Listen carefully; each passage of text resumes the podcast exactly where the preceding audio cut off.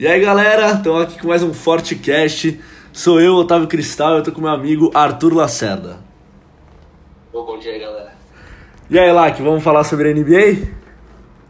Vamos! Acho que a gente podia começar falando do, da, da seleção de 75 anos da NBA, né? A coisa mais importante que aconteceu nessa última temporada e que gerou muita polêmica, né? Porque deixou muita gente boa de fora. Muita, muita. Algo interessante é, para quem não sabe, a NBA, que é a Liga Nacional de Basquete dos Estados Unidos, está completando seus 75 anos e eles decidiram então montar uma seleção com os melhores jogadores e os maiores que eles acham.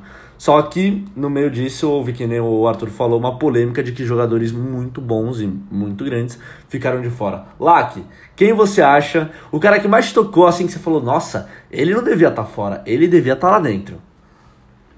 Ah, acho que o Hakim Olajuwon, ele jogou muito na década de 90, o Clay Thompson também, né, o que ele fez aí junto com o Curry no, no Golden State, não tem jeito, o Dwight Howard, que ele jogou no começo dos anos agora, de 2010, também não tem o que falar. Na sua opinião, tipo, você como torcedor do Golden State, o que você acha? Olha, eu acho, eu sou fanático pelo Golden State, fizeram uma injustiça, injustiça com o Clay Thompson. Ele vinha numa, numa fase extraordinária, né? Três vezes campeões, campeão da NBA, ele tem o, número, o maior número de bolas de três em um jogo, o que é impressionante, são 14 bolas de três em apenas um jogo. E ele simplesmente tem um jogo assim, cara, fora do normal. É um nível acima dos demais. E a defesa dele, como ele defende, como ele ataca, é impressionante. Gostei que você é, apontou o Dwight Howard, eu também achei que ele foi bem justiçado. Nos anos 2000, né, que você falou, 2010? Eu não entendi. 2010, 2010. 2010 ele jogava muito. Jogava muito. Não, mas eu acho que, tipo, tirando esse assunto de lado, porque a gente vai entrar nessa polêmica e não vai conseguir terminar, falando agora dos times que, tipo, se reforçaram para essa temporada. Hum. Eu achei, na minha opinião, que o Chicago Bulls foi até uma surpresa, que nesse começo de temporada eles se reforçaram com umas peças interessantes, tipo, é, o Caruso, o Lonzo, esses caras. Só que eu não esperava que seria que seria, tipo esse time se encaixar tão bem. O que você acha? Cara, eu já tinha esse esse, esse pensamento que ia dar certo. Eu gosto muito do Lonzo Ball, acho o jogo dele, cara, fascinante. Ele tem um nível de pensamento muito acima. Ele brinca jogando, jogando basquete, ele brinca. E também contrataram o DeMar DeRozan, que você esqueceu de falar, que é All-Star All-Star. E, e, o trio que vem muito forte para NBA, Zach Lavine, DeMar DeRozan, Lonzo Ball. Eu, para mim, para mim, eles vão para os playoffs, que para quem não sabe, é o mata-mata para ver quem vai ser o campeão. E tem uma grande chance, não acho que é uma pequena, eu boto muita fé, que eles possam até ir para as finais. Junto com o Chicago Bulls, Golden State Warriors, que ano passado teve aquela reconstrução e esse ano vem mais forte ainda, começando a temporada com quatro vitórias e zero derrotas. O que, que você acha ah, do meu queridíssimo time? Ah não, eu acho que o Golden State, ele, pô, ele tá começando bem, só que e ele vai até passar para os playoffs. Não tem, tem time muito pior que ele que vai ter que ficar pelo caminho para ele passar. Mas eu acho que esse time não vai estar tá preparado para bater de frente contra um um Milwaukee da vida, um Brooklyn Nets. Hum, interessante, Na interessante. minha opinião, não Picante. Lack. Porque esse muito... Uma, uma ah. pergunta, desculpa interromper. Fala pra mim, eu quero a sua visão, sincera, sobre Los Angeles Lakers. Nossa, é um time de nome, né? Tipo, eles contrataram os maiores nomes dessa, dessa geração, quase. Carmelo Anthony, eles têm o LeBron, é, Rajon Rondo, é, tem o Westbrook e eles e Dwight Howard. Eles tem o AD também, que você esqueceu de falar. O AD que é uma peça é, importantíssima. As, mas tem todas as peças que já jogaram melhor, um do, melhores do seu tempo, quase. Todos eles quase estão na, na lista de melhores da NBA, que foi essa que foi lançada agora. Só que eu acho que o time, se ele não se entrosar agora no começo, ele já vai ser. Ele tem, eles têm um peso tão grande nas costas que eles, se eles não se entrosarem tão rápido, vai ser difícil. Concordo. Porque é um time que tem muita estrela. E um time normalmente com muita estrela ou dá muito certo ou dá muito errado. Porque os, tipo, os egos podem bater um de frente com o outro. Concordo. Os caras sabem que todo mundo joga bem. Só que eles querem jogar melhor que todo mundo. E às vezes não dá liga.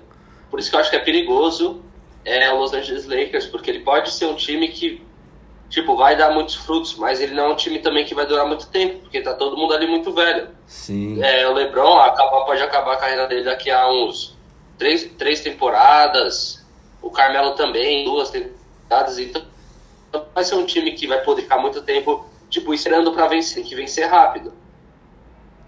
Sim. Tem essa temporada e a outra, no, no máximo, na minha visão. Sim, concordo, concordo. Olha, cara, é. Assim, o Los Angeles Lakers vai vir muito forte, eu acho, por ser o início de temporada. Vai vir. Tá fraco, não é o que todo mundo esperava, né? Não é que, o que a gente esperava.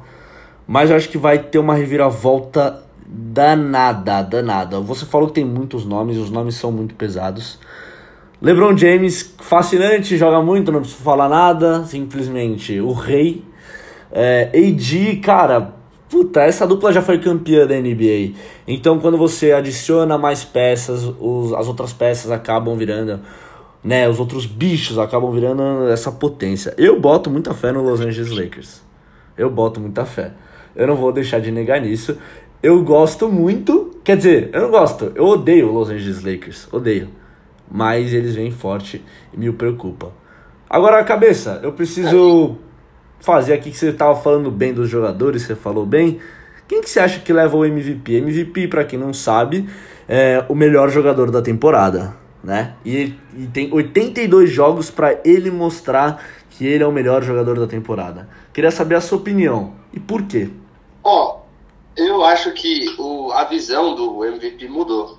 A gente viu ano passado com o Nikola Jokic, que é um center, é um é um pivô, né? Não sei, é, é bom, Vivão, um cara, um cara alto, fazia tempo que não ganhava na NBA. E ano passado teve, é, tiveram dois pivôs é, na final, foi o Embiid e o Jokic. Competindo com o Stephen Curry, que tava, é. que tava fazendo 30 pontos por jogo absurdamente maravilhado. É, esse ano eu acho que talvez eu acho que leve o Curry, porque ele tá, ele já nesse começo de temporada ele já mostrou que ele ele não tá ficando velho, ele tá ficando só melhor, ah, ele tá que nem vinho.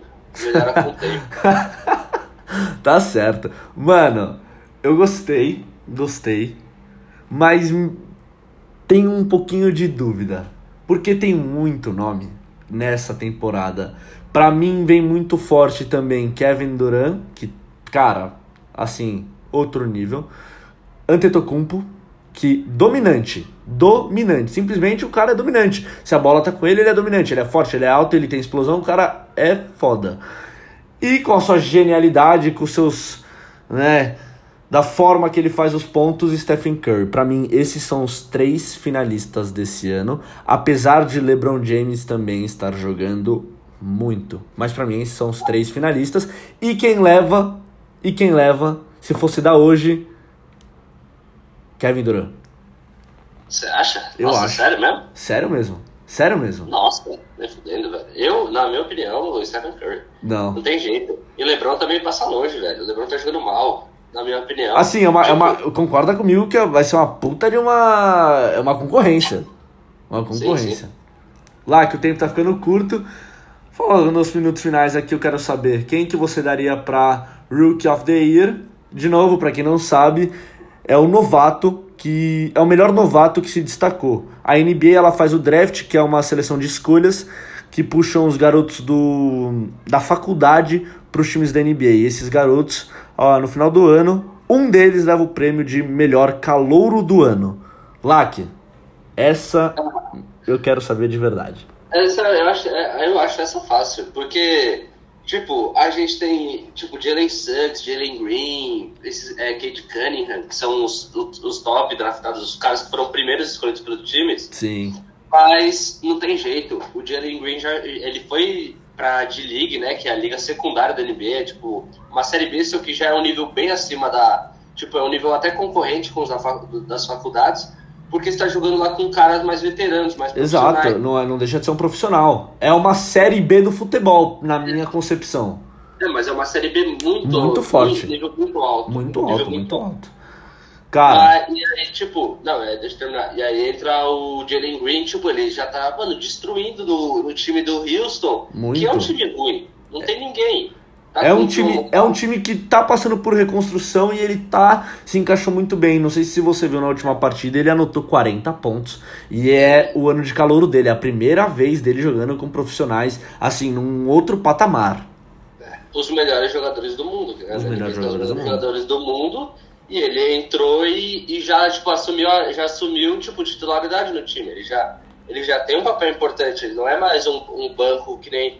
É normal acontecer que nesse, no, no ano de novato, o primeiro ano dos caras, eles quase não joguem. Tipo, porque eles são é, peças que não são tão importantes no time. Exato. Os técnicos não têm muita confiança num cara que Exato. Tipo, produção na faculdade. Belo ponto. Você foi muito bem nessa. São peças que vêm, mas não para ser titular, e sim para ser um banco, né? Para você entrar como um banco. Você entra ali só para dar um apoio. E eles vão evoluindo. Mas você foi muito bem nessa fala, cara. Fiquei. fiquei Não, e tipo, pro último prêmio que é, é de boy, né? Que é o jogador de defesa do ano, na sua opinião. Puta. Cara. Olha, a gente tem Rudy Gobert, que acho que ganhou no ano passado, se eu não me engano. E assim, o cara pegou 20 rebotes na última partida. E ele não. Se ele ganhar, eu não vou ficar surpreso, já era de se esperar. Mas também acho que vem forte Yannis Antetokounmpo. Também acho. Quero saber de você. Quero saber Eu de ainda, você. mano, eu ainda tenho fé no Ben Simmons, velho. Não, acho- muito fraco. Pífio, Não. pífio. Ele é pífio, Mano. ele é pífio. Ele, ele é um jogador bom, ele é um jogador bom, mas na minha opinião ele é burro. Ele é burro. Eu gosto não, dele, eu gosto dele, mas ele é limitado. Sabe? Ele é limitado. Ele vai fazer as, ele não vai fazer as coisas que você não espera. Tudo que ele vai fazer é de se esperar. E Tá por isso, por isso que ele não me ganha. Por isso que ele não me ganha. Eu acho que, tipo, pegaram a última temporada dele, ok, foi a pior temporada quase de um jogador da NBA da história.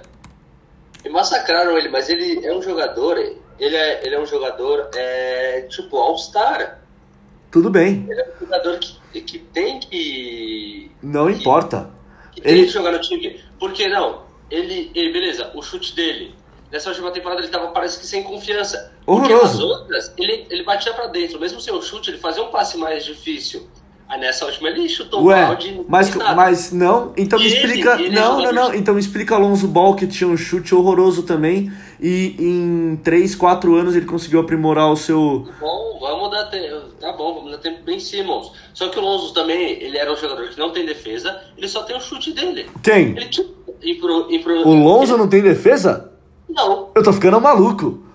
Arthur Lacerda. O quê? Ele não tem defesa. Arthur, para, vê os jogos dele. Mano, Esse cara, esse cara, ele já falou, ele não joga por ele, ele não joga pelos status fama dele. Não. Ele não quer, ele não é aquele cara que anota 40 pontos. Não, ele é o cara que anota 40 passes, 40 assistências. Sim, 40 passes, 20 ok, rebotes. Ele é outro nível, ele é outro nível. A mentalidade dele é outra. Não se compara Alonso Ball com Ben Simmons, pelo amor de Não Deus. Se compara. Não Lonzo se compara. Hã?